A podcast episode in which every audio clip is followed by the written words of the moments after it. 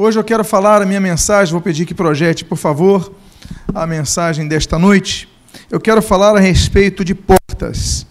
Portas como as que nós vimos aqui, foi foram oferecidas portas a este casal e durante um tempo optaram por portas erradas, durante outro tempo optaram pela porta da salvação. Eu quero falar sobre algumas portas nesta noite, portas registradas na Bíblia. E a primeira das portas que eu gostaria de mencionar, vou pedir então que me ajude nesse sentido, é de João, capítulo número 10, versículo de número 9. Diz o Evangelho segundo João, a palavra do Senhor Jesus: Eu sou a porta. Se alguém entrar por mim, será salvo. Entrará e sairá e achará pastagem. Oremos. Pai amado, Deus bendito, lemos a tua santa e preciosa palavra e pedimos, Deus, fala conosco nesta noite. E o que nós pedimos, nós o fazemos agradecidos em nome de Jesus. Amém e amém. Jesus, no Evangelho segundo João, ele menciona por sete vezes a expressão eu sou. Expressão esta que aponta para a declaração de Deus Pai, ali junto a Moisés, em Êxodo capítulo 3, versículo 14, quando Deus se apresenta dizendo: Eu sou o que sou. Jesus, então, no Evangelho de João, ele se apresenta dizendo, por exemplo, Eu sou o pão da vida, João capítulo 6. João capítulo de número 8, Jesus, ele declara: eu sou a luz do mundo. João capítulo 10, Jesus declara: Eu sou a porta. Jesus também diz em João capítulo 10: Eu sou o bom pastor. Em João capítulo 11, Jesus diz: Eu sou a ressurreição e a vida. Jesus é o eu sou. Jesus é aquele que está presente sempre. Jesus ele diz então no Evangelho de João, capítulo número 14: Eu sou o caminho e a verdade e a vida, e ninguém vem ao Pai senão por mim. E João, capítulo número 15, pela sétima vez, Jesus declara: Eu sou, dizendo: Eu sou a videira. Jesus é o eu sou. Jesus é a porta eu quero dizer, quando Jesus declara que Ele é a porta, Ele declara que Ele é aquela porta da salvação. Ele é a porta, a única porta que nós devemos entrar para ter a vida eterna. Há uma segunda porta que nós vemos no Evangelho, eh, no Evangelho de Mateus, e que está no capítulo número 6, versículos 6 e 7, você pode ler aí na sua tela. A Bíblia diz assim: Tu, porém, quando orares, entra no teu quarto e fechada a porta, orarás a teu pai que está em secreto. E teu pai que te vê em secreto te recompensará. E, orando, não useis de vãs repetições como gentios, porque presumem que pelo seu muito falar serão ouvidos. Muitas vezes nós nos preocupamos com fazer orações bonitas a Deus. Muitas vezes nós nos preparamos para fazer as melhores conjugações verbais a Deus. Mas a gente se preocupa com uma coisa, não se preocupa com uma coisa que é vital. Não nos preocupamos com a fé na oração. Nós declamamos versos, nós citamos poemas a Deus, fazemos orações bonitas que às vezes Deus não ouve. Há orações que Deus não ouve. Nós já falamos sobre isso, já pregamos sobre sete tipos de orações que Deus não ouve. Mas muitas vezes a oração que Deus ouve é a oração feia. É a oração quando você não consegue conjugar o verbo. É oração de um coração quebrantado. É oração de uma pessoa sofrida. É uma oração de uma pessoa que não consegue completar a frase, de tanto que balbuceia. É oração de uma pessoa que não consegue nem completar a palavra que começou. Porque Deus, Ele não rejeita um coração quebrantado. A oração, antes que saia dos nossos lábios, ela emana de nosso coração. E Deus é o Deus que sonda os nossos corações, como diz o, o profeta Davi, o rei Davi. Ele diz: Deus é aquele que sonda o coração. Eu quero dizer para você uma coisa: a oração precisa ter alguns elementos fundamentais. A oração, ela precisa ter fé. Se a pessoa orar sem fé, ela poderá declamar uma oração, mas essa oração não será ouvida por Deus, porque Deus não ouve orações sem fé. A oração sem fé é apenas um placebo para a sua consciência, é apenas algo para amenizar a sua consciência religiosa. Mas Deus quer uma pessoa que ore com fé. Nós devemos orar com fé. Essa é a primeira coisa. A segunda coisa que nós devemos ter em nossa oração é que nós devemos orar com o coração quebrantado, um coração que se abre diante de Deus e que não esconde nada diante de Deus. Há pessoas que têm as suas vidas em pecado e não confessam seus pecados a Jesus. A Bíblia diz no Evangelho de João, capítulo 1, versículo 9: Se confessarmos nossos pecados a Deus, Ele é fiel e justo para nos perdoar os pecados e nos purificar de toda impureza Deus é um Deus que purifica o coração. Nós devemos chegar com o coração quebrantado a Deus para que Ele purifique o nosso coração. Eu quero dizer então que tem que ter um coração quebrantado quando nós orarmos a Deus. Há uma terceira coisa que nós devemos ter em nossas orações. A terceira coisa é que nós devemos orar em nome de Jesus. Nós só chegamos ao Pai em nome de Jesus. A Bíblia diz que só um mediador entre Deus e os homens. A Bíblia então completa dizendo Jesus Cristo, homem. A Bíblia não diz que o mediador é Moisés. A Bíblia não diz que nós temos uma mediadora chamada Maria. A Bíblia não diz que nós temos um mediador chamado Antônio, ou Jorge, ou José, ou qualquer outro nome. A Bíblia diz que só há um mediador entre Deus e os homens, Jesus Cristo, homem, o que evoca o texto de João, capítulo número 14, versículo 6, quando Jesus diz: Eu sou o caminho e a verdade e a vida, e ninguém vem ao Pai senão por mim. Somente através de Jesus nós chegamos a Deus Pai. Há uma separação muito grande. A Bíblia diz no livro de Isaías, capítulo número 59, que há uma separação entre Deus e os homens. É, são os nossos pecados que fazem separação entre nós e nossos Deus, nosso Deus, de modo que ele não nos ouça. Mas Jesus rompeu isso, porque Jesus é a porta para o céu, Jesus é a porta para Deus. Esse texto que nós lemos, o Senhor Jesus ensinando a orar, ele diz: Olha, quando você orar, entra no seu quarto e fechada a porta, orarás a teu Pai que está em secreto. Há orações que nós fazemos publicamente, mas nós não somos capazes de repetir intimamente. Deus quer que nós tenhamos uma porta, e essa porta é a porta da intimidade com Deus. A primeira porta que nós vimos é a porta da salvação. Jesus, o único caminho para a salvação. A segunda porta, você que está anotando, é a porta da intimidade com Deus. Entra no teu quarto e, fechada a porta, orarás para o teu Pai que que está em secreto. Deus é um Deus que ouve as nossas orações. Você não precisa ter uma apostila para aprender a orar.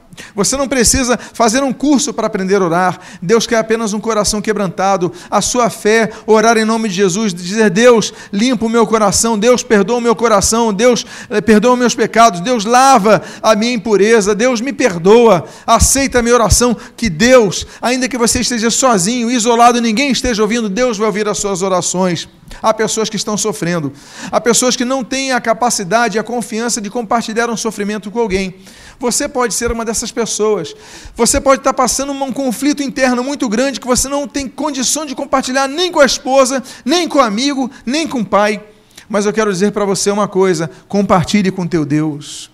Ainda que você esteja no seu quarto, sozinho, isolado, compartilhe com seu Deus. Mas tenha o hábito de orar em secreto. Porque muitas pessoas, às vezes, só oram. Ah, eu só faço uma oração às seis da tarde. Ah, eu só faço uma oração às três da tarde. Eu só faço uma oração antes de comer. Eu só faço uma oração, e muitos de nós evangélicos caímos nesse erro. Eu só faço uma oração na igreja, porque o Senhor Jesus falou que essa casa será chamada casa de oração. Mas não, o Senhor Jesus não disse que a igreja, o templo, o local de culto, culto é apenas a casa de oração. Ele mesmo falou nesse, nesse, nesse texto: olha, você vai orar ao teu pai no teu quarto. Nós temos que ter intimidade com Deus em todos os lugares. Temos que ter intimidade com Deus aqui no templo. Temos que ter intimidade com Deus em nosso transporte. Temos que ter intimidade com Deus em nossa vida pessoal. Temos que ter intimidade com Deus em nossa individualidade.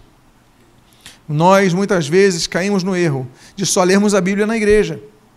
Há pessoas que só pegam na Bíblia quando vão para o culto só são capazes de abrir a página da Bíblia quando estão no culto. E se você tem um marcador de Bíblia, você marca no texto aqui de Mateus 6, daqui a um domingo você vai ver o marcador até Mateus 6, porque você não abre a sua Bíblia. E isso muitas vezes reverbera em nossa vida de oração.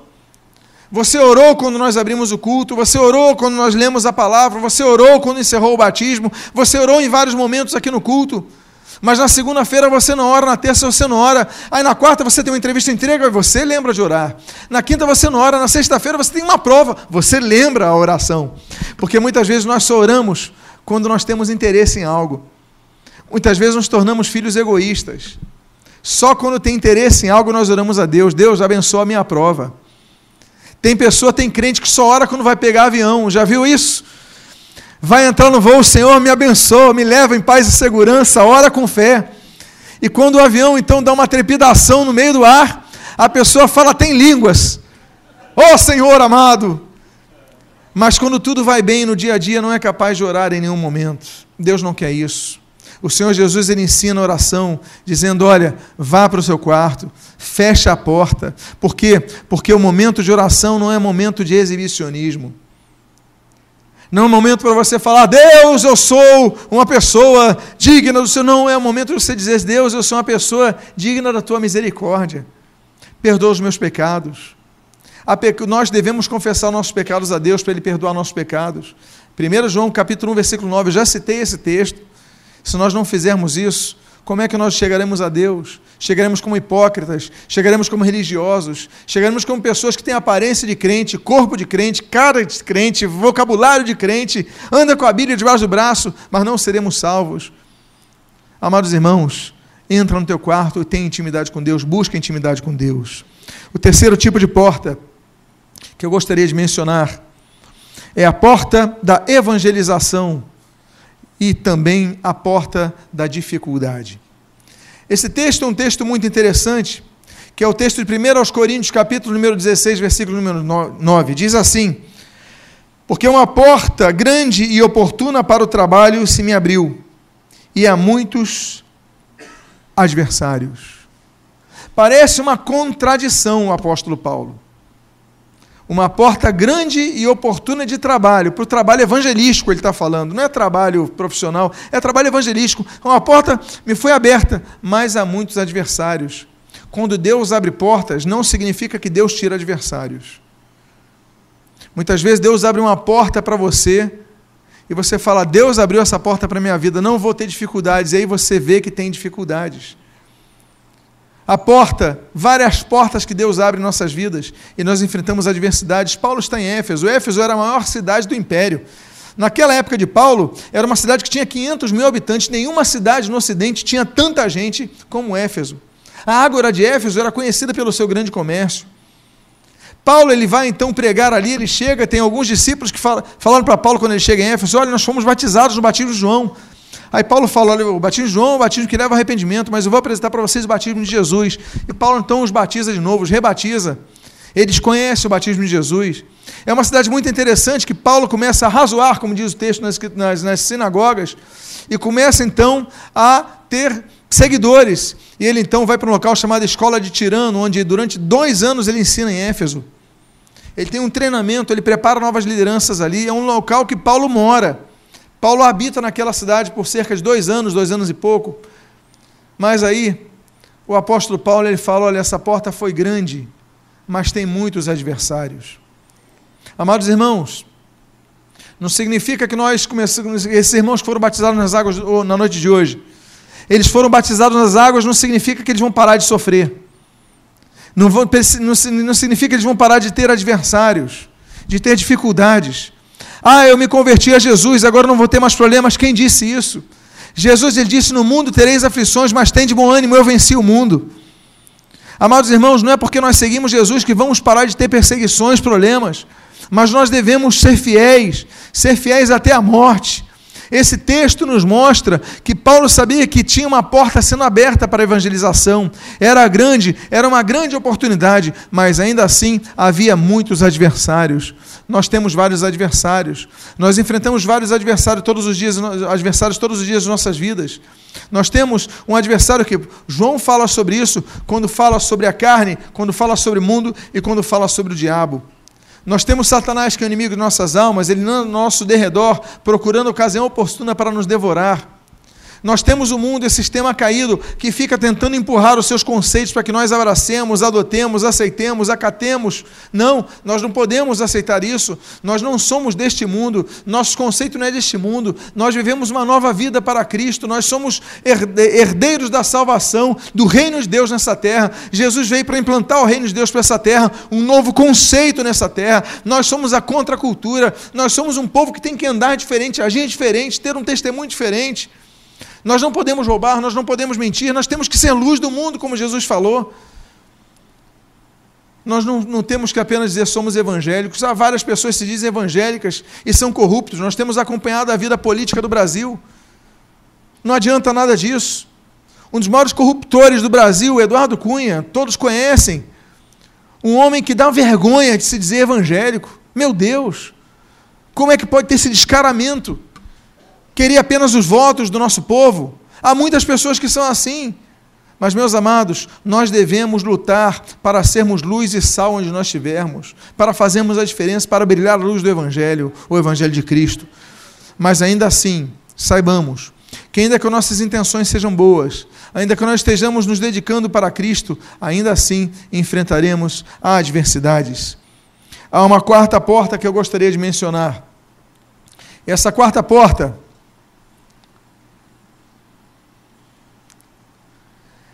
é a que nós lemos no Evangelho de João, capítulo número 18, no versículo 15, versículo 16 e versículo 17.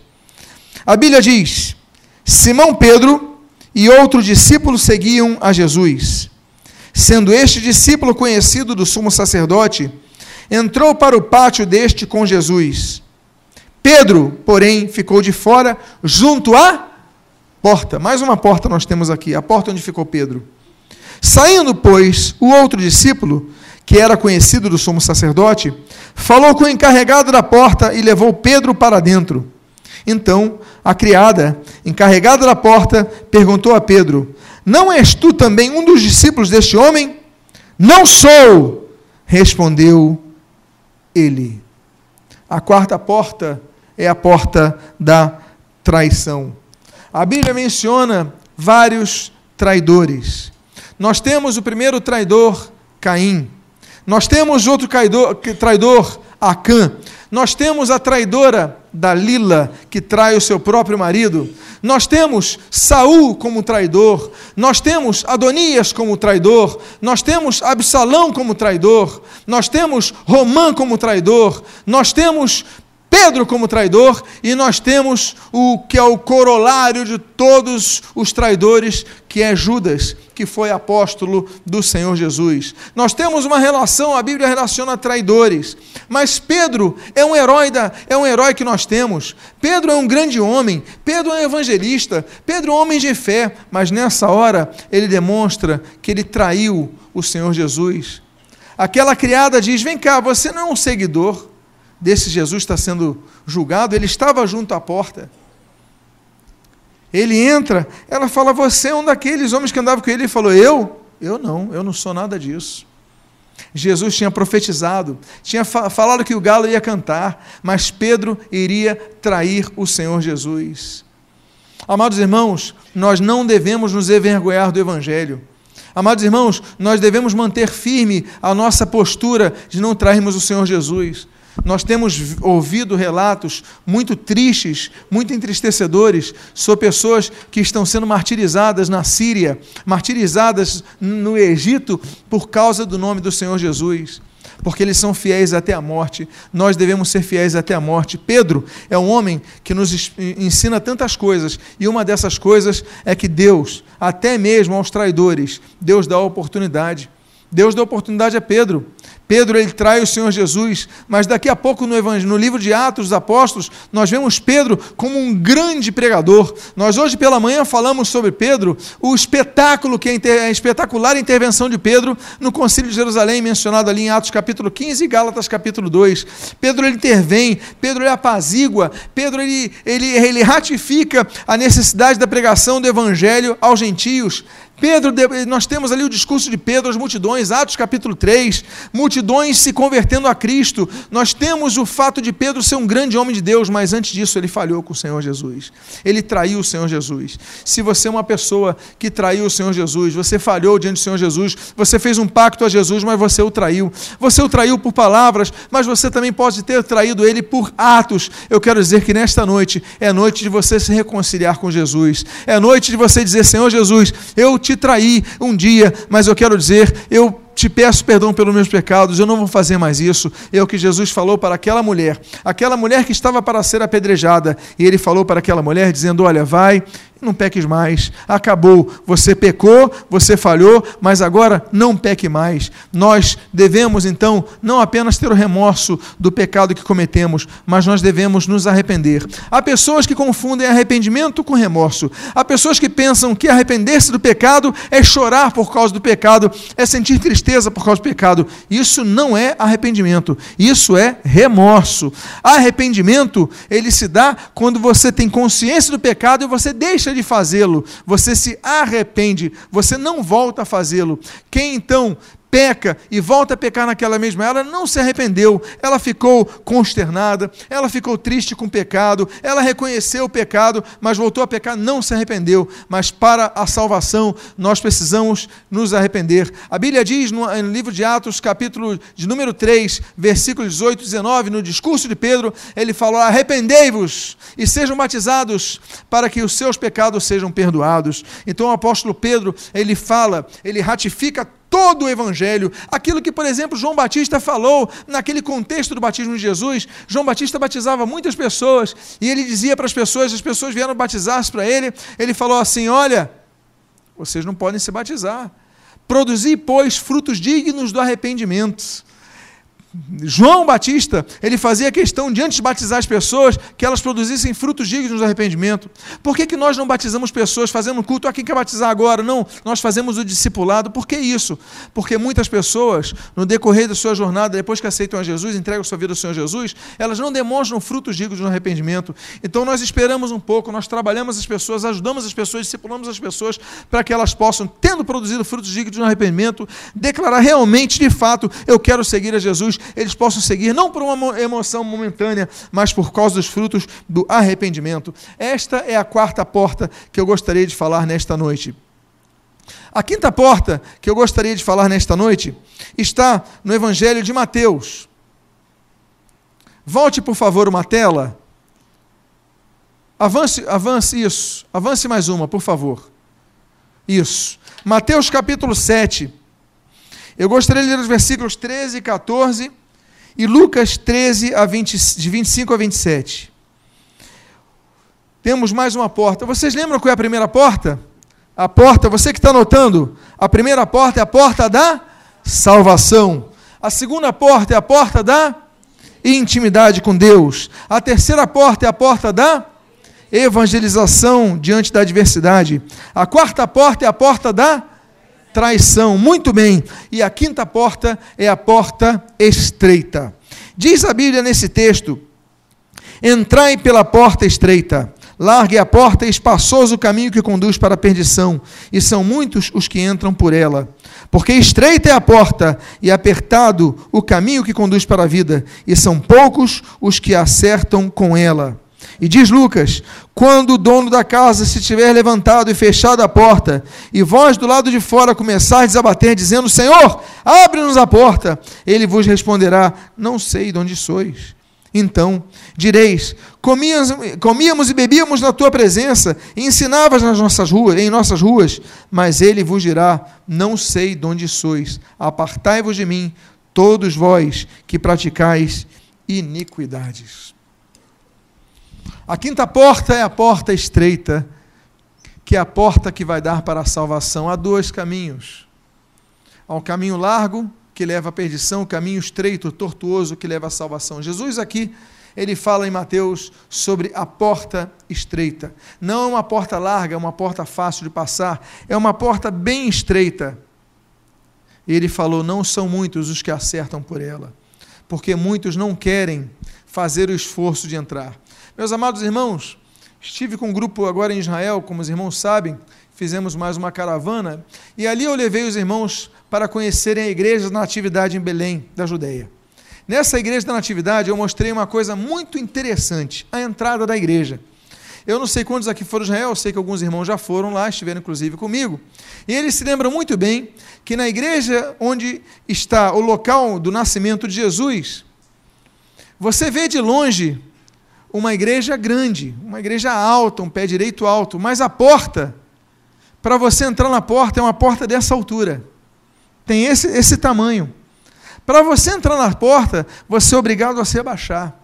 E a primeira vez que lá estive, eu perguntei para um guia hebreu, o israelita que ele estava, israelense que ele estava, e ele falou: Isso aconteceu depois das invasões muçulmanas, quando os cristãos reassumiram o local alguns muçulmanos estavam entrando com cavalos dentro do templo, no local onde Jesus nasceu. Então eles falaram o seguinte: não, nós vamos diminuir essa porta e botar num tamanho tal que cada pessoa que entrar vai ser obrigada a se dobrar para chegar perto da presença do local do nascimento de Jesus. Então, para você entrar nesse local em Belém, você é obrigado a se dobrar. Eu achei muito bonito esse exemplo, muito significativo esse exemplo, porque muitos não querem se dobrar a Jesus e muitos não querem se dobrar à salvação. Eles querem viver uma vida religiosa, vão na igreja, mas continuam pecando, vão na igreja, mas continuam servindo os seus hábitos, os seus vícios, vão na igreja e continuam adulterando, vão na igreja e continuam mentindo, vão na igreja e continuam roubando, vão na igreja e continuam maliciosos, não querem mudar de vida, eles querem ter uma religião, eles querem ter um local de culto, eles querem cantar, eles querem ouvir uma palavra, não querem viver uma vida com Deus. Deus está farto disso. Deus ele fala ali em Isaías, Deus fala ali em Jeremias, Deus fala com vários autores: Olha, eu estou farto dos vossos sacrifícios, eu estou farto dos vossos holocaustos, eu quero uma vida reta diante de mim. Essa porta é a porta estreita. Jesus ele fala no texto que nós lemos aqui: Olha, as pessoas vão dizer: Senhor, nós comíamos contigo, nós bebíamos contigo, nós é, ceávamos contigo, e eu vou lhes dizer: Não vos conheço, não vos conheço. Jesus ele só conhece, não conhece quem está com ele no culto, quem está com ele na igreja, quem diz que ora para ele. Jesus conhece quem tem intimidade com ele, quem tem um coração quebrantado, um coração arrependido. Eu sei que para vocês que estão aqui, há muitas pessoas que estão dizendo assim: ah, mas eu já tenho uma vida com Deus porque eu não falta um culto, eu entrego o meu dízimo, eu entrego a minha oferta, eu canto louvores ao Senhor, eu estou presente nos cultos. Mas se você não tiver um coração quebrantado, uma vida perante o altar de Deus, de nada te adiantará nada o que você fizer porque a porta é estreita. Jesus disse: poucos são os que se acertam nela. A porta é estreita. Há uma outra porta que eu quero dizer para vocês, que eu quero mencionar para vocês, que é a porta que está no livro de Atos. O livro de Atos dos Apóstolos, capítulo número 3, versículo 1 a 8, a Bíblia diz o seguinte: Pedro e João subiam ao templo para a oração da Oranona era levado um homem coxo de nascença, o qual punham diariamente à porta do templo. Temos mais uma porta, chamada Formosa, para pedir esmola aos que entravam. Vendo ele a Pedro e João, que iam entrar no templo, implorava que lhe dessem uma esmola. Pedro, fitando juntamente com João, disse: Olha para nós. E ele os olhava atentamente, esperando receber alguma coisa. Pedro, porém, lhe disse: Não possuo nem prata nem ouro, mas o que tenho, isto, isso te dou. Em nome de Jesus Cristo Nazareno, anda!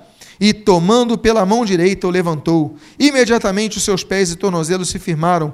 De um salto se pôs em pé, passou a andar e entrou com eles no templo, saltando e louvando a Deus. Essa porta era uma porta que mostra que tinha uma pessoa que morava nela era uma porta habitação diária. Havia uma pessoa que era um paralítico, uma pessoa que vivia de esmola, mendigava e morava nesta porta mas ele não entrava dentro da porta. É interessante, a Bíblia diz que ele ficava do lado de fora da porta, a porta chamada Formosa. Muitos estão nessa porta, essa porta à espera que Deus faça um milagre, mas eles não entram adentro da porta. Meus amados irmãos, nós temos Pedro, nós temos João, eles fitam os olhos naquele homem e declaram o milagre àquele homem, e aquele homem então, ele é curado, e diz a Bíblia que eles tomam esse homem pela mão e entrando, ele entra no templo depois do milagre. Ele começa então a entender que há uma vida maior ah, para servir a Deus. Meus amados irmãos, essa porta é a porta do milagre.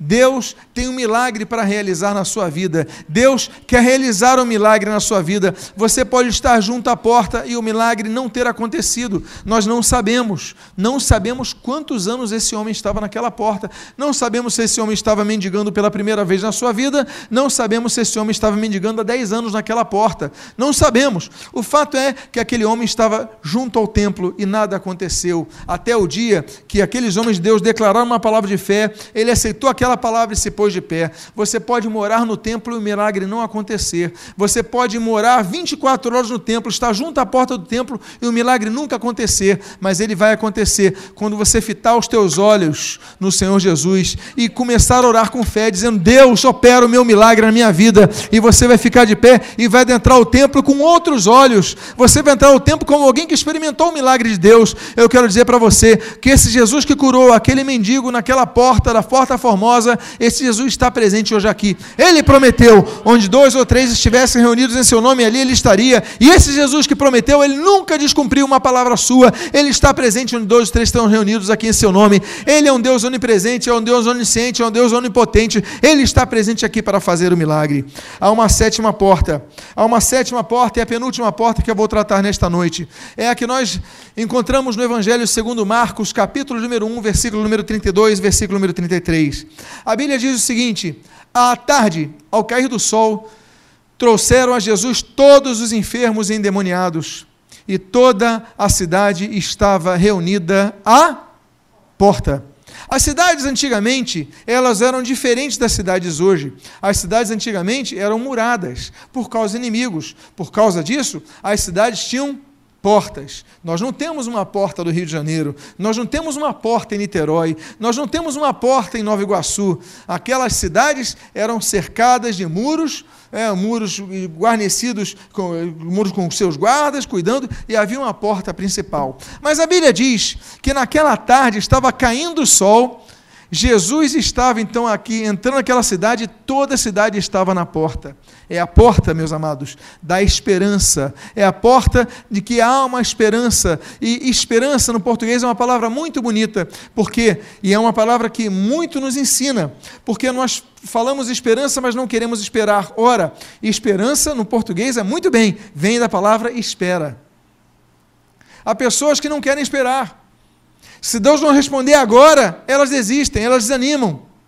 Aquelas pessoas estavam aguardando a chegada de Jesus e olha, à tarde, sabiam que Jesus estava se aproximando, trouxeram todos os enfermos endemoniados, porque eles tinham esperança, eles esperaram, eles esperaram a solução. Amados irmãos, Há coisas que Deus pode fazer no momento imediato. Existem três formas de Deus responder às nossas orações. Existem três possibilidades. A primeira possibilidade é a possibilidade exata, essa ideia de Deus responder a palavra dizendo sim, na hora. Como, por exemplo, foi o caso do Monte Carmelo, quando ali Elias clamou ao Senhor, e ele começou a clamar ao Senhor, e de repente deu, desceu o fogo do céu e consumiu aquele holocausto. Deus respondeu sim, e naquela hora. Há uma segunda forma que Deus pode responder às nossas orações. Deus pode dizer não. Vocês se lembram no caso do filho de Davi? Filho de Davi, o fruto do seu adultério. O filho de Davi nasce então doente, fica adoentado. Davi se separa, Davi ora, Davi chora, Davi clama, Davi pede ao Senhor que livrasse aquela criança da morte, mas aquela criança morre. Deus também disse não. Deus também diz não às nossas orações. Davi não teve a sua oração respondida. Deus disse não. Deus não é uma máquina automática que responde sim a tudo que nós queremos. Deus tem os seus propósitos específicos. Deus pode responder sim, Deus pode responder não, mas como diz o Salmo de número 40, nós temos um terceiro tipo de resposta, e a resposta é aguarde, espere, porque nem tudo está no tempo do que está no tempo do homem está no tempo de Deus. E nós temos aqui nesse momento uma cidade que vai ser muito abençoada. É diferentemente da cidade, por exemplo, de Nazaré, onde Jesus cresce, onde Jesus eh, se desenvolve, a Bíblia diz que Jesus não efetuou muitos milagres ali por causa da incredulidade do povo, porque o povo olhava Jesus, aquele menino, Jesus, o filho do carpinteiro, Jesus, aquele garoto que cresceu aqui, agora as, as pessoas não creram e não receberam o milagre, não tiveram o milagre. Foi um local onde teve pouco milagre, mas nessa cidade Toda a cidade, diz a Bíblia, estava reunida. Por quê? Porque tinha esperança. Eu quero dizer para você: tenha esperança que Deus vai ouvir as suas orações. É importante que você não desanime, porque Deus vai ouvir as suas orações. Eu vou falar o último texto, logo nós vamos orar. Nós vamos colocar a Deus nossos pedidos de oração, mas você tem que vir com fé, você tem que vir com esperança, ou seja, entendendo que você tem que esperar que esse momento vai se cumprir. E eu quero dizer então, a última porta. Eu quero mencionar a última porta, a oitava porta desta noite. E essa oitava porta, oitava porta dessa noite é quando Jesus escreve uma carta à igreja que estava na cidade turca de Laodiceia. E ele diz o seguinte: Eis que estou à porta e bato. Se alguém ouvir a minha voz e abrir a porta, entrarei em sua casa e cearei com ele e ele comigo. Se alguém ouvir a minha voz e que mais? Abrir a porta do seu coração. Não basta ouvir a voz de Deus, você tem que abrir a porta do seu coração a Deus. Eu quero convidar a que você fique de pé nesse momento. Eu quero convidar que todos, por favor, fiquem de pé nesse momento. Eu quero convidar você a fechar os seus olhos nesse momento, a clamar ao Senhor, a pedir ao Senhor, Deus, nesse momento eu quero que tu venhas a ouvir a minha oração, peço, mas eu quero fazer um principal convite nesta noite. Antes de nós fazermos oração pelos seus pedidos, eu quero fazer uma pergunta. Se há alguém aqui nesta noite que precisa entregar a sua vida ao Senhor Jesus, que ouviu a voz de Deus falando no seu coração, mas precisa abrir a porta do seu coração. Hoje nós tivemos esses irmãos que foram batizados nas águas. Um dia eles ouviram a voz do Senhor, mas um dia eles tiveram que abrir a porta do seu coração. Ele diz: Olha, eu entrarei nessa casa, terei comunhão com as pessoas, cearei com eles e eles comigo. Jesus quer ter comunhão com você. Então convido a que todos estejam orando. E eu faço uma pergunta: alguém aqui nesta noite quer entregar a sua vida ao Senhor Jesus como seu único e suficiente Salvador? Se é o seu caso, levante seu seu braço agora em nome de Jesus, que nós queremos orar por você. Alguém aqui, alguém aqui quer voltar aos caminhos do Senhor Jesus nesta noite? Alguém aqui quer dizer, olha, eu andei afastado, mas hoje eu quero voltar aos caminhos do Senhor. Se alguém aqui levante seu braço agora em nome de Jesus. Alguém aqui nesta noite, então eu quero fazer uma outra oração. Eu quero fazer uma oração por você que está esperando um milagre na sua vida. A você que está à, porta do milagre, à porta da esperança. Há algo que não está acontecendo na sua vida e você até desanimou, mas você veio a esse culto hoje porque Deus tinha um propósito para a sua vida. Deus queria falar com o seu coração. Então, se você é uma dessas pessoas, coloque a mão no seu coração agora, que nós vamos orar por você. Nós queremos orar por sua vida. Pai amado, em nome de Jesus, tu estás vendo a postura de cada irmão aqui, estão à espera que aconteça algo, tu movas as águas, tu operes o milagre. Pai amado, nós oramos por cada um dos nossos irmãos. Pai, que eles estão aqui na porta, Pai, esperando milagre, como aquele homem, Pai, muitas vezes ele estava ali diariamente na porta do templo, mas o milagre não acontecia. Ele estava junto à tua presença, mas não tinha os ecos da tua presença. Nós pedimos, opera o milagre nessa noite, opera a transformação nessa noite, muda vidas nesta noite e em nome de Jesus, cada um aqui, Senhor, que deu esse passo de fé, está dando esse passo de fé, essa oração de fé, eh, possa testemunhar, possa testemunhar nessa noite aqui, que Tu és o Deus que opera os milagres. Abençoa as suas vidas, abençoa as nossas vidas, opera o milagre, e que em nome de Jesus nós possamos entrar na porta do templo, glorificando o Senhor, por testemunharmos, como naquela porta formosa, o teu milagre em nossas vidas. E o que nós pedimos, nós te agradecemos, em nome de Jesus. Amém e amém.